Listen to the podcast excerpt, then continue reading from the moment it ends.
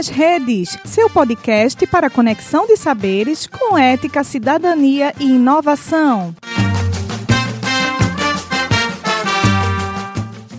A terceira idade é a felicidade. A terceira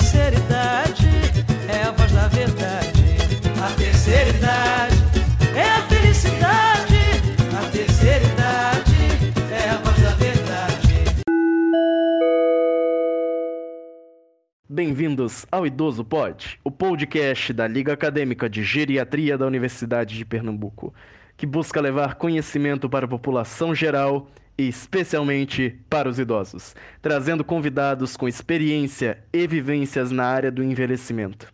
O Idoso Pod já vai começar.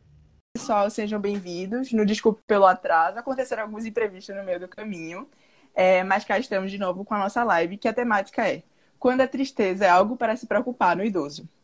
É, me chamo Flávia Mia, faço parte da Liga LAGEUP e vim falar um pouco mais sobre. Vim não, vim intermediar um pouco mais sobre essa live.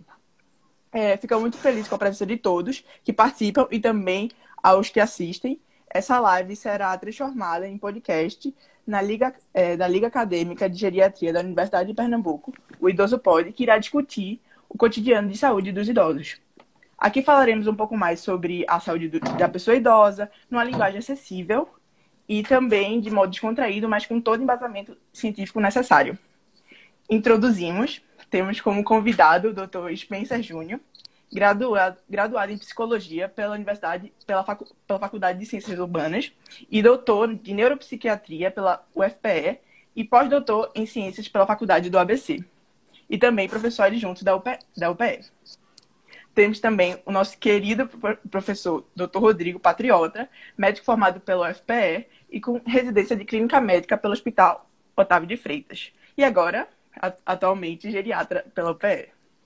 É, ficamos gratos pela presença de todos vocês. E, pois bem, a primeira pergunta, é, que é justamente a, o tema dessa, dessa, nossa live. Quando, de, quando devemos ligar o alerta para a tristeza do idoso? Professor. Isso é comigo agora? Sim, sim, Exatamente, professor. desculpa. Pode, pode, pode ficar à vontade. Primeiramente, eu quero me desculpar. Segundo, eu quero agradecer o convite, doutor Rodrigo Patriota, também no seu nome, aí anfitriã, e também no Rafael, né? Meus agradecimentos. Veja, uma coisa que é muito importante pontuar como um fenômeno, que eu diria, da globalização, é que até então, a, vamos dizer, o calendário vital do ser humano e até aos 60 anos de idade. Normalmente isso coincidia com o fechamento dos ciclos de vida. Esses ciclos de vida eram construídos pela cultura, ou seja, produção de sentidos de vida. Por exemplo, você casa, você educa seus filhos, você trabalha, você se aposenta.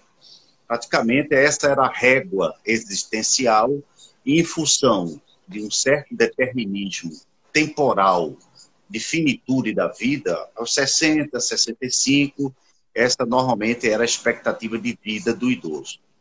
O que acontece agora é que a gente vê um fenômeno único, mais extensivo, que é justamente o idoso consegue encerrar esses ciclos, mas ele se dá conta que não coincide o fim da sua vida com o fechamento dos ciclos que a sociedade e a cultura é, projetam como produção de sentidos para a vida dele. O que, que acontece? Ele se dá conta que tem mais 20, 30 anos pela frente. E esses 20, 20 30 anos pela frente, eles não estão preenchidos por sentidos de vida que são construídos por nossa cultura. Então ele se surpreende do tipo, e agora? Se eu fechei os ciclos que a cultura habitualmente projeta e que coincidia normalmente com o fechamento do meu ciclo vital, 60, 65 anos, quais são os outros sentidos para a minha vida? Porque eu tenho mais 20, 30 anos.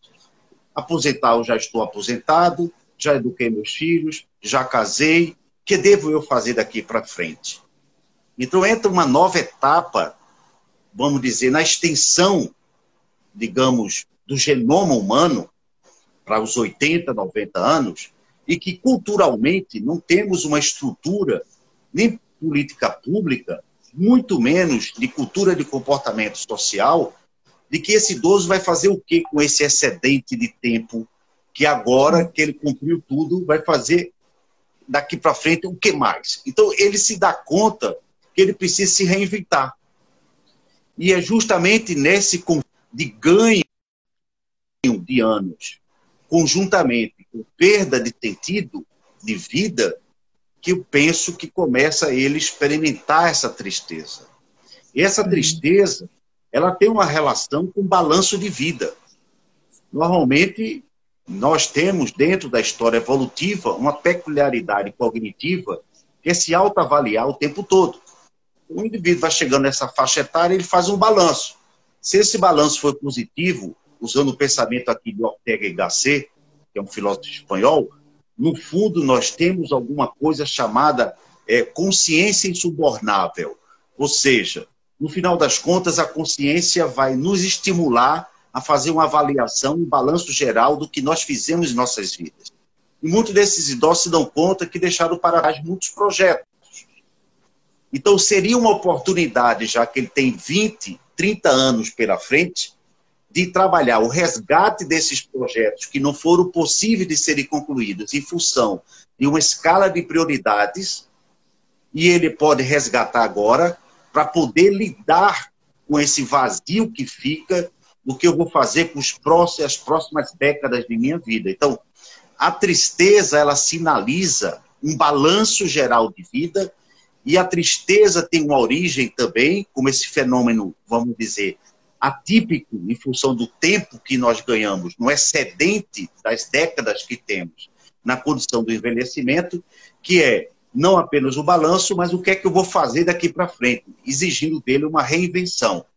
Só que a natureza humana, neste caso, ela não está apta para reinvenção e finais de ciclo de vida. Reinvenção são processos cognitivos de início de vida. E aí que o idoso ele se surpreende mais ainda. Então a tristeza é originária disso. Se nós formos pesquisar, por exemplo, a origem da palavra tristeza, vem de tristícia, que tem um casamento com a semântica cansaço. Tanto que a tristeza passou a ser mais estudada nos mosteiros medievais, porque é a chamada doença do mosteiro, o chamado demônio do meio-dia. Por quê? Porque quando os monges se isolavam, eles passavam a sentir tédio, não tinham o que fazer. Então, esse tédio, que quer dizer também uma corruptela, digamos, é, da semântica da palavra é, tristeza, que vem de cansaço, que vem de traidere, que se convertendo seria tédio no final, significa o seguinte: o indivíduo começa a se entristecer porque começa a se entediar porque não tem o que fazer. Então, o isolamento passou a ser o predicado principal de análise de tristeza a partir do século medieval, anteriormente marcado pelo Tratado Hipocrático dos quatro humores, dentre eles a melancolia, como o excesso de bile negra. Veja que coisa curiosa, onde é que eu quero chegar. Já partindo da época medieval para o Renascimento, é resgatada uma concepção diferente da que tínhamos de Hipócrates, de que a melancolia era um estado de doença, para a concepção aristotélica de que ele estimulava que a bile negra, numa quantidade certa, era suficiente para produzir genialidade e sensibilidade artística. Então a melancolia e a tristeza passavam a ser cultivadas como uma forma de autossuperação, de sublimação artística, de genialidade intelectual. Somente os espíritos melancólicos podem ver a face de Deus, diz algumas inscrições de Leonardo da Vinci, e uma famosa figuração dele, ele faz um casamento entre tristeza e alegria, só que uma de costas para outra, porque uma está sempre entrelaçada à outra, mas não pode se olhar face a face, porque tristeza não convive ou não coexiste com, com alegria a maneira da concepção de Spinoza, né, quando ele diz, na verdade, só existe um afeto originário do espírito humano, que é alegria, e o seu contrário, que é tristeza. tudo mais não passa de uma simples modificação. Medo, felicidade, é, outros fenômenos afetivos. Então, o que eu quero colocar para vocês é, dependendo da época, a concepção de tristeza faz diferença no tratado do, da psicologia do envelhecimento. Por quê? O idoso está lá, 65 anos, tem mais 30 anos pela frente. Se ele se isola, então ele vai ter a experiência do mosteiro da tristeza como doença do demônio do meio-dia. Então ele precisa ter contato social. Então um dos protocolos, digamos assim, de fazer com que esse idoso se reinvente nos seus 30 anos excedentes é criar uma sociabilidade mais integrativa. Ele precisa sair do seu mosteiro de dor. Segundo, eu preciso ressignificar a tristeza. O que aconteceu na nossa cultura? Houve um banimento das emoções difíceis Sim. que passaram a ser classificadas como emoções negativas. E não é. Emoções difíceis não são emoções opostas à nossa natureza, são complementares. Tem um trecho de Rubem Alves muito interessante que eu gosto quando ele diz: Ostra feliz não faz pérola. Ou seja, justamente porque a ostra é invadida por um grão de areia, que ela desenvolve como reação imunológica substâncias que produzem a pérola como resultado. Então, as pessoas que sabem responder à sua tristeza podem confeccionar grande pérola, é, grandes pérolas de alegria. É curioso pensar que a nossa sociedade ela se organizou dentro de um cientificismo asséptico e não imunológico. Ou seja, nós criamos a neurose de controle da natureza humana e a bifurcamos a maneira cartesiana corpo e espírito como se fossem coisas separadas, uma hierarquização entre o cérebro e o corpo, tão integrados. E aí que essa concepção de tristeza também contribui para que o indivíduo se entristeça, se entristeça porque está triste, ou que não saiba lidar com a tristeza. Então, as emoções tristeza, raiva, medo são processos emocionais da história evolutiva humana que trazem dados evolutivos riquíssimos. Então, o indivíduo instruído nesse capítulo de que a tristeza faz parte do processo de fortalecimento do seu eu, o que é que ele vai fazer também? Ele vai estudar o que causa a sua tristeza para ter uma ação correspondente contrária e demovê-la, e não bani-la ou colocá-la debaixo do tapete. Então, o que acontece, a evolução para a depressão, muitas vezes, é o indivíduo não reconhecer a tristeza como estágio de aprendizagem e produção potencial de criatividade. Eu escrevi um livro que foi prefaciado por Antônio Peregrino, que é o meu grande amigo e vocês o conhecem muito bem, intitulado em 2008 Tristeza, a face oculta da felicidade. Onde eu propunha justamente isso, né? a versão asséptica da natureza humana, que é uma ideia do, na, da, da, da, neurose da nossa cultura né? e da arrogância da nossa ciência, é ter o controle da tristeza, superestimando as qualidades humanas. Ora, se nós pensarmos a, sobre a metáfora, digamos, de Rubi Alves, que ostra feliz não faz pérola, a gente pode entender, então, que a tristeza, cada vez mais, e eu tento asepsiá-la, anulá-la, abafá-la, medicalizá-la, anestesiá-la, entorpecê-la, cada vez mais eu vou perder a oportunidade de produzir minhas riquezas também cognitivas. Tem uma frase muito interessante que eu gosto muito de um filósofo francês chamado Mirabeau, quando ele diz: A vida é boa demais para esperarmos dela apenas a felicidade. Então, o que aconteceu com a cultura é, contemporânea foi de encher a cabeça das pessoas de que ser feliz significa não passar por momentos difíceis, significa não saber lidar com o sofrimento, significa que você é um sujeito asepsiado, esse seria o traço de ressentimento na nossa cultura, ou seja, a gente está amando o homem silício e a gente abomina o homem carbono. Existe um trauma na condição do Homo sapiens. A gente não tolera a nossa fragilidade, por isso instituímos uma civilização com toda essa ostentação que agora estamos sofrendo justamente com a ação de um simples vírus, derrubando os gigantes da ciência e da tecnologia, de que nós estamos no caminho errado, colocando em xeque a nossa, o nosso projeto civilizatório. Então, uma coisa muito interessante é o seguinte: nós criamos uma vida, nós amamos a vida que criamos, mas não amamos a vida que nos criou. Então, existe uma separação entre o nosso conceito, a nossa nosologia sobre nossos afetos e nossas emoções, existe a natureza dos afetos e das emoções. Nós estamos separados. E isso impacta também na subjetividade do idoso, que não aprende a lidar com a tristeza porque é, tem algo errado quando ele está triste. Ou quando ele não aprendeu ainda a lidar com os 30 anos do seu porvir porque ele tem que se reinventar. Então, eu diria que a tristeza profunda, neste caso, ela se sinaliza muito na verbalização do idoso, quando ele diz: O que devo eu fazer com esses próximos 20 anos que me sobram?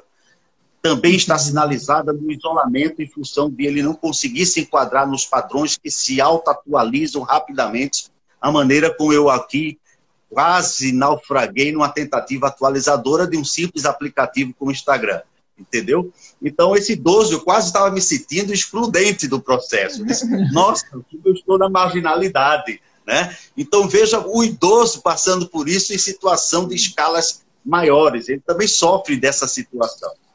O professor, uma... no que o senhor falou, tem um aspecto interessante, tem vários aspectos interessantes, mas um eu destacaria que talvez seja da prática clínica, né, que muitas das vezes é, esse processo de normalização, né, de, de, tentar fazer com que todo mundo seja feliz e que não tenha momentos de tristeza, que o senhor tão bem colocou, às vezes, muitas vezes não é uma queixa do próprio idoso, mas é uma queixa muito presente dos familiares, dos, dos cuidadores, né, que boa parte, que uma parte das vezes de fato percebe que, que houve uma mudança, e talvez aí quando houve mudança, eu acho que é importante, mas às vezes é o padrão habitual daquele idoso. E boa parte das vezes ele, ele acaba ficando mais triste, mas na verdade ele está sem ocupação também. Está né? Tá sem uma, uma, rotina adequada, sem, sem uma rotina estabelecida, sem coisas para fazer, e quando você não tem nada para fazer, você acaba se, se encaminhando para o tédio. E aí, o que, que a gente poderia passar para esses familiares, para esses cuidadores, no sentido de aliviar um pouco essa angústia que eles carregam em relação aos idosos que aparentemente estão mais tristes ou, ou, ou que parecem estar tristes, mas não é uma queixa do próprio idoso. Muito boa pergunta, Rodrigo Patriota. De fato, é um dado clínico, né, que a gente observa que muitas vezes a demanda é maior do familiar do que do próprio idoso. Né? E o idoso termina indo na onda por questões afetivas. Eu me lembro de uma pergunta que um repórter fez a Ulisses Guimarães, em 1988, quando Ulisses Guimarães estava se preparando para a candidatura de 1989, as eleições de 89, Fernando Collor, Lula e outros presidenciáveis. O repórter perguntou o seguinte: Ulisses, você já é um homem quase octogenário o senhor não acha que está um pouco velho para poder se candidatar à presidência? E ele respondeu com muita sapiência. Ele disse: Meu jovem, é, Adenauer, o grande estadista alemão, levantou a Alemanha aos 84 anos, enquanto que Nero, aos 27, colocou fogo em Roma. Então não é uma questão de idade, é uma questão de vitalidade. Então o que eu vejo tentando responder a sua questão, patriota, que é o seguinte: existe uma concepção, digamos, bastante fantasiosa das pessoas sobre idosos.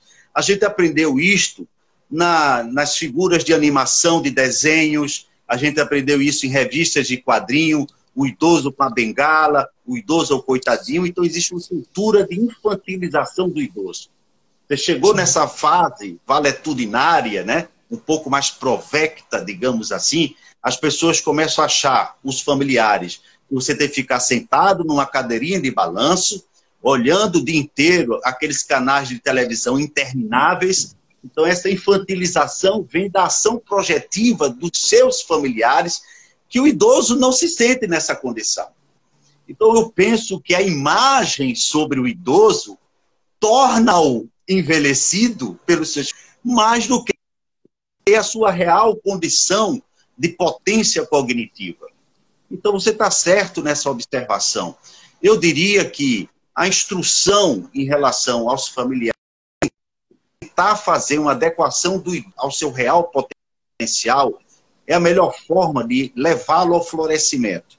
Nós temos conceitos aí, números, você sabe muito bem, neuroplasticidade, por exemplo, novas aprendizagens, que o idoso está apto a isso. Mas se você tem uma imagem congelada, preconceituosa, hermética sobre o idoso, então a ideia é comparativa, que o idoso é frágil, o idoso não consegue mais. Se eu vir que o meu avô está saindo de casa, eu já me preocupo, porque eu acho que ele vai levar uma queda, vou ficar aqui na cadeira de balanço, não se levanta, eu vou ligar a televisão. A gente não quer levar o vovô para a universidade, porque acha que ele não aprende mais, porque ele já está com a cabeça cheia de coisas.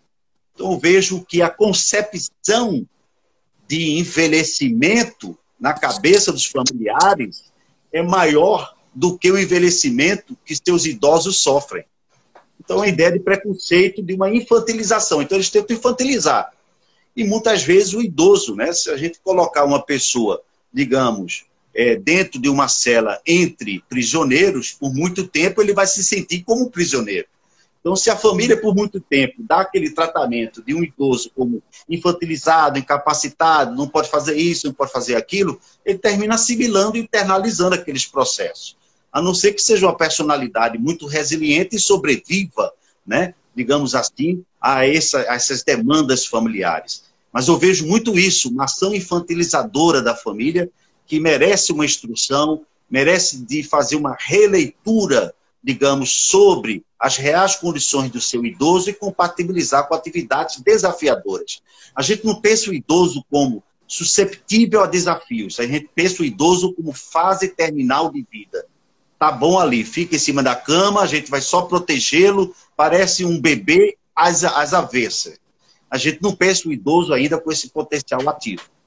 Professor, Sim. e uma dúvida que, de acordo com tudo que acontece, que é de fato, como o senhor pontuou, essas, essas, se de fato os acontecimentos da vida e também o fato de tratarem muitas vezes os idosos infantiliza, infantilizando, é, como surge o papel da psicologia com essa, com a família junto com o idoso, como é que pode de fato atuar com eles, o papel deles. Eu vejo, eu vejo um ramo da psicologia contemporânea perigoso em dois segmentos.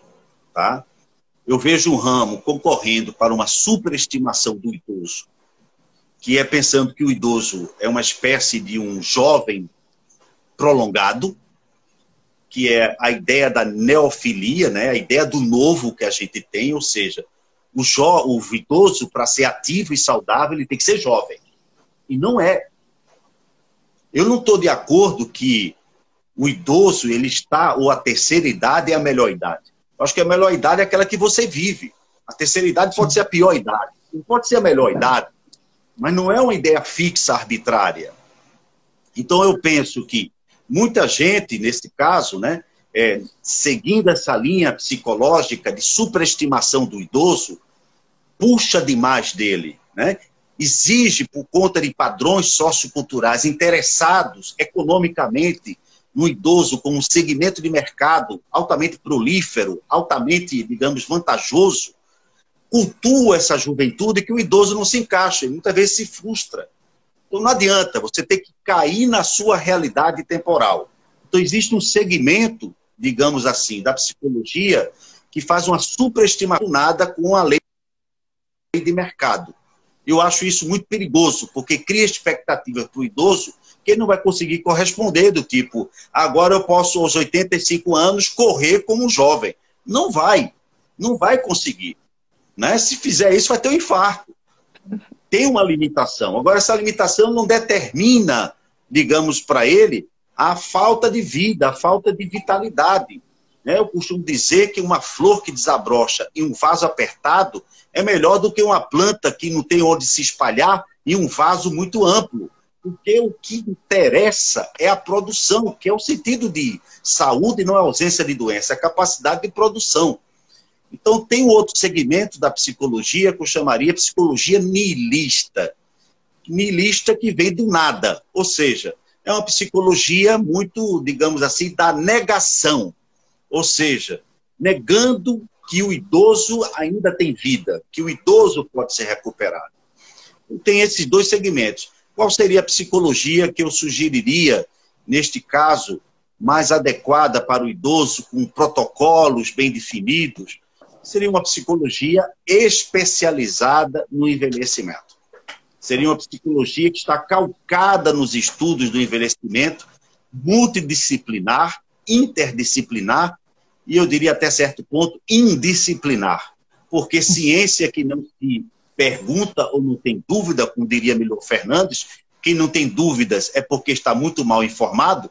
Quanto mais informado, mais dúvida você tem, entendeu? Significa uma psicologia que está conectada com a gerontologia, com a geriatria, com outras perspectivas do saber humano. Então, não existe uma psicologia isolada que possa dar conta, digamos, do desafio de envelhecer em um país como o nosso, nas condições civilizatórias nas quais nos encontramos, uma visão realista, não diminutiva, mas também não também superestimada das condições do idoso.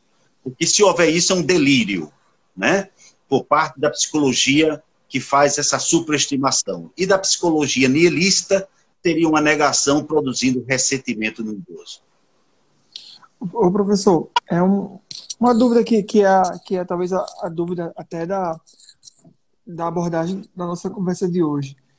Qual o momento que a gente deve, que a família, que quem está próximo, o próprio idoso, deve se preocupar de procurar atenção médica, de procurar psicologia, quando é que essa tristeza deixa de ser uma, uma tristeza existencial que pode fazer com que ela progrida na vida e se torne uma tristeza patológica, doente, que ele precisa ser, ser cuidado por uma equipe de saúde, né? que a gente consiga enxergar isso como uma, do, uma, uma doença.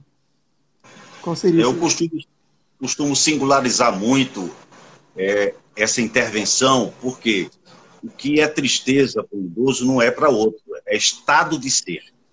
Então, quando o familiar tem uma análise comparativa de que aquele temperamento do idoso é o mesmo que ele sempre teve, então não poderemos dizer que é uma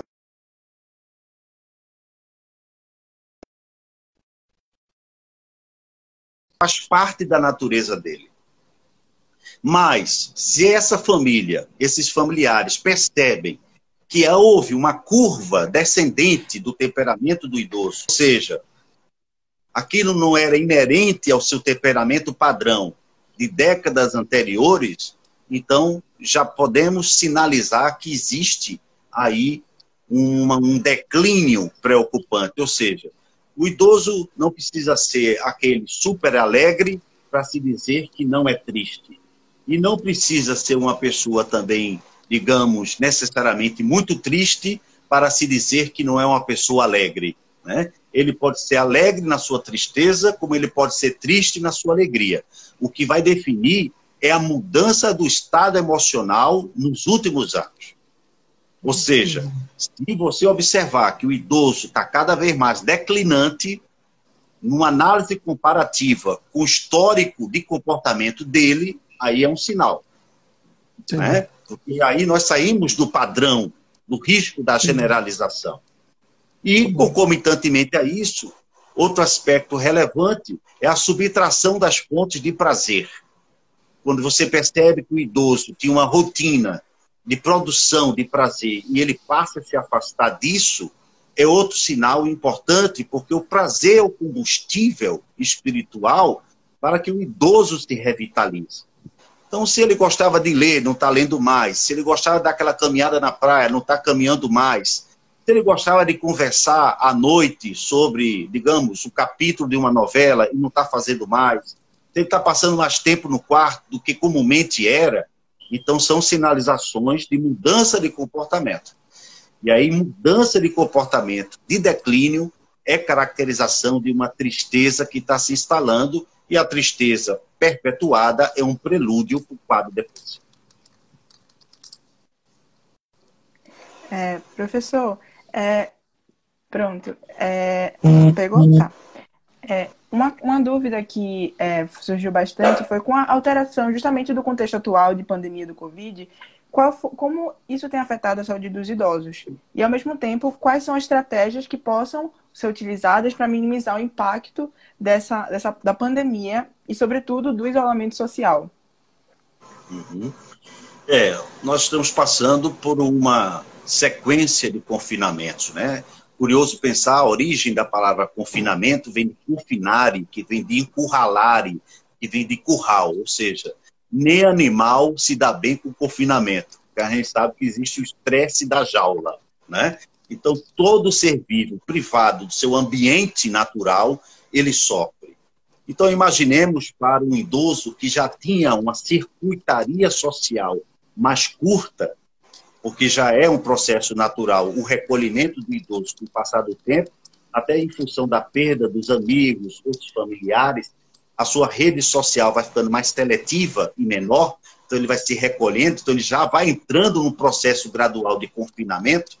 Esse confinamento arbitrário e radical acelera todos os processos de que, conjuntamente com aquilo que ele já estava sentindo, consolida para ele uma experiência de perda sem direito a luto em vida, muitas vezes.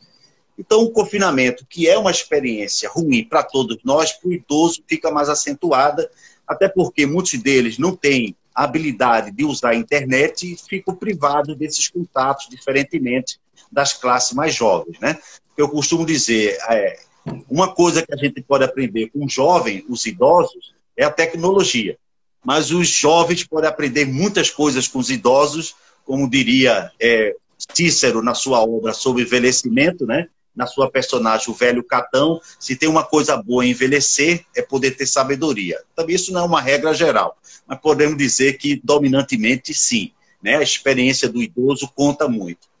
Então, voltando para essa questão da, do confinamento, de uma rotina restrita, o que os familiares podem fazer, ficar aquilo que com o idoso se sabe que o torna alegre, né? E como colocaria, nossa, se a alegria é a emoção fundante ou fundacional do ser humano, e podemos dizer que eu só posso amar aquilo que me dá alegria, né? existe uma intrínseca relação. Né? O, o São João da Cruz tem uma, um verso muito interessante em um de seus poemas que diz o seguinte: O que tu amas, nisso te converterás. Ou seja, aquilo que você sabe que o idoso ama, otimize em círculo fechado. Né? Era o que faziam os nossos ancestrais quando eram proibidos de sair de suas cavernas, teriam que ficar contidos em função de um cataclisma, ou em função de animais predatórios. Eles se reuniam em torno da fogueira e cada um procurava otimizar no outro que reconhecia o que o tornava mais alegre, mais potente para viver. Então, o reconhecimento da história, o conhecimento da história do seu idoso, sabendo aquilo que o fortalece, suponhamos, ele adora ler Shakespeare. Vamos ler, ler Shakespeare para o nosso idoso. Ah, o nosso idoso adora ver novela, vamos assistir a novela ao lado do idoso. Porque uma das carências do idoso é justamente a presença e com quem conversar. Sim. O idoso vem de uma geração da conversa. Nós estamos numa geração da não conversa, mas da tagarelice. Né? Tanto que o vernáculo vem sendo subtraído.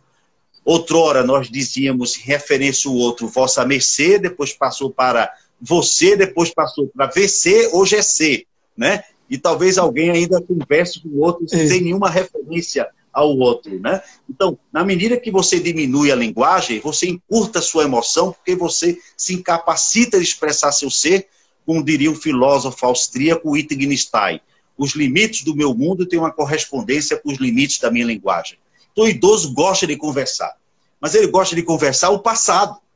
Né? Então, você sabendo disso, você vai ter que trabalhar a paciência, sentar-se ao lado dele e permitir que ele abra suas asas para o passado, porque é uma delícia viajar no tempo, já que o para frente diminui, o para trás, que foi longo, não, não apaga. Então, eu diria que é uma das formas.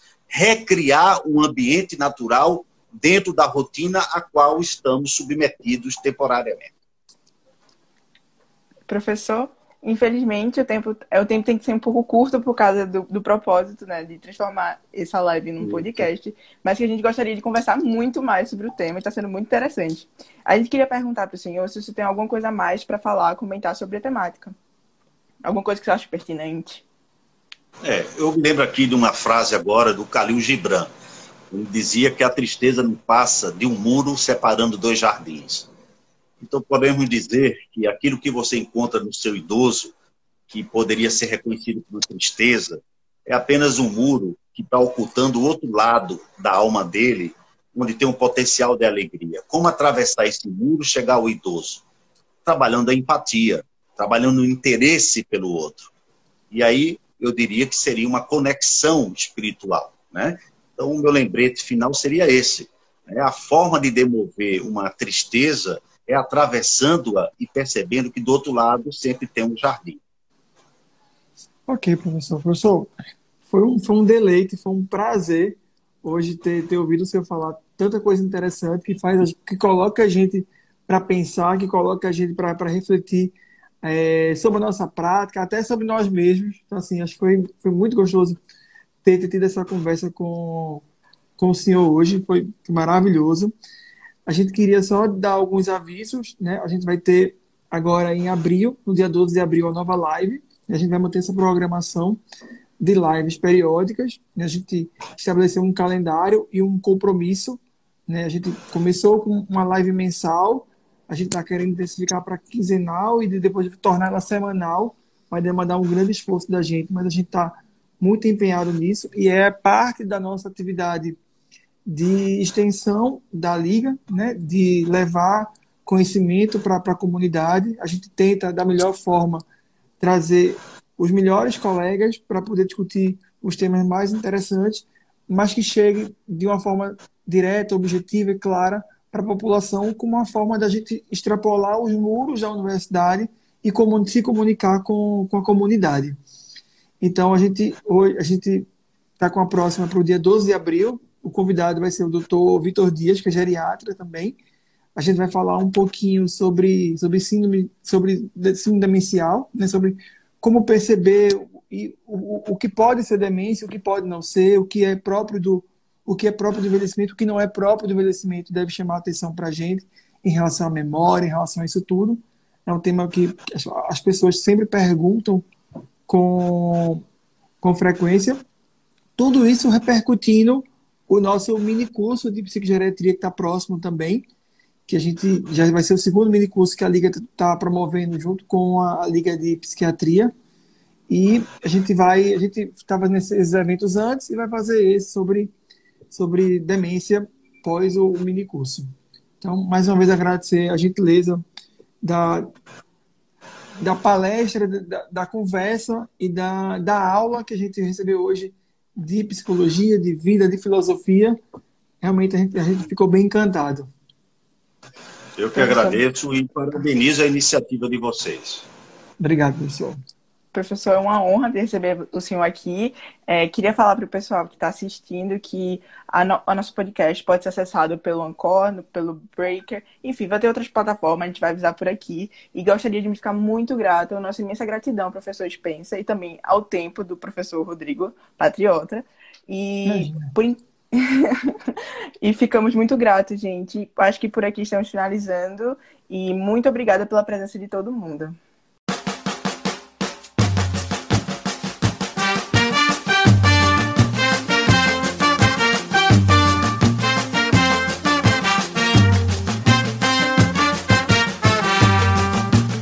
UPE nas redes, seu podcast para conexão de saberes com ética, cidadania e inovação.